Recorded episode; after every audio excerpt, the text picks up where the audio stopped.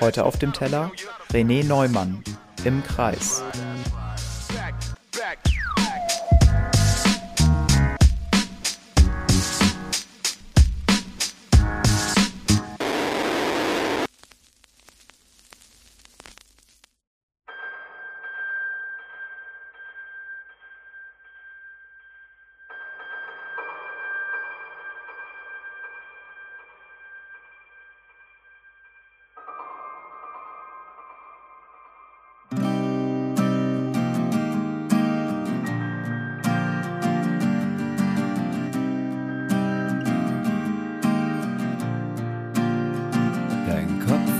Leer, alles müde und schwer.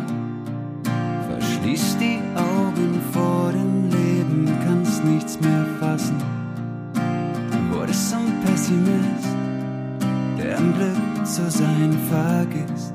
Es steht jeden Tag vor deiner Tür, mach sie auf, komm, mach sie auf. Hör auf zu klagen nimm es selbst in die Hand, sich mit seinem Leben zu vertragen. Du hast so viel und merkst es nicht. Komm, mach die Augen auf, lass Licht in deinen Kopf. Es steht jeden Tag vor deiner Tür, mach sie auf, komm, mach sie auf. Nichts ist vollendet und soll es auch nicht sein. Du drehst dich nur noch um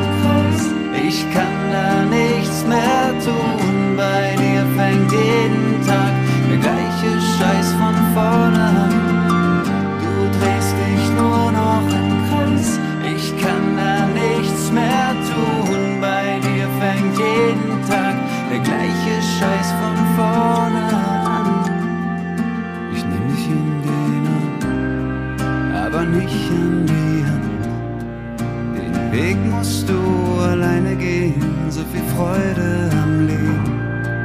Man muss sie nur entdecken lernen, lass Vergangenheit vergangen sein.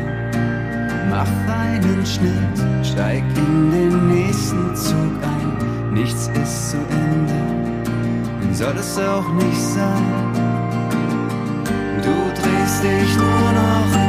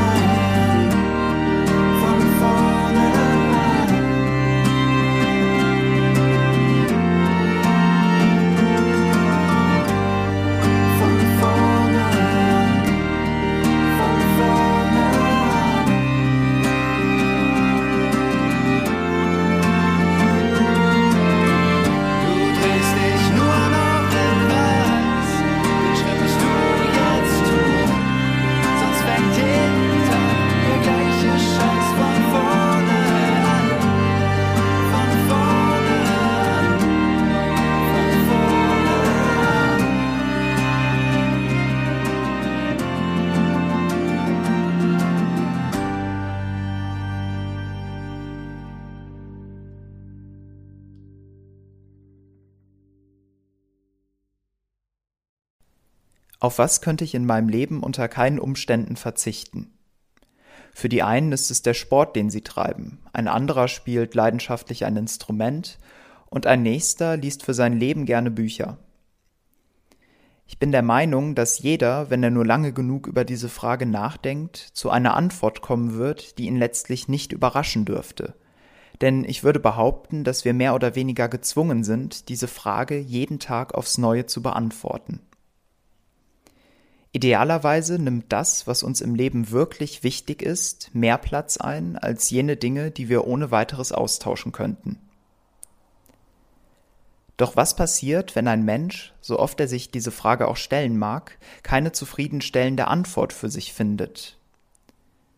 Wie kann es dazu kommen, dass Dinge, die ich vor kurzem noch für unverzichtbar gehalten habe, plötzlich ihren Wert verlieren und uninteressant werden.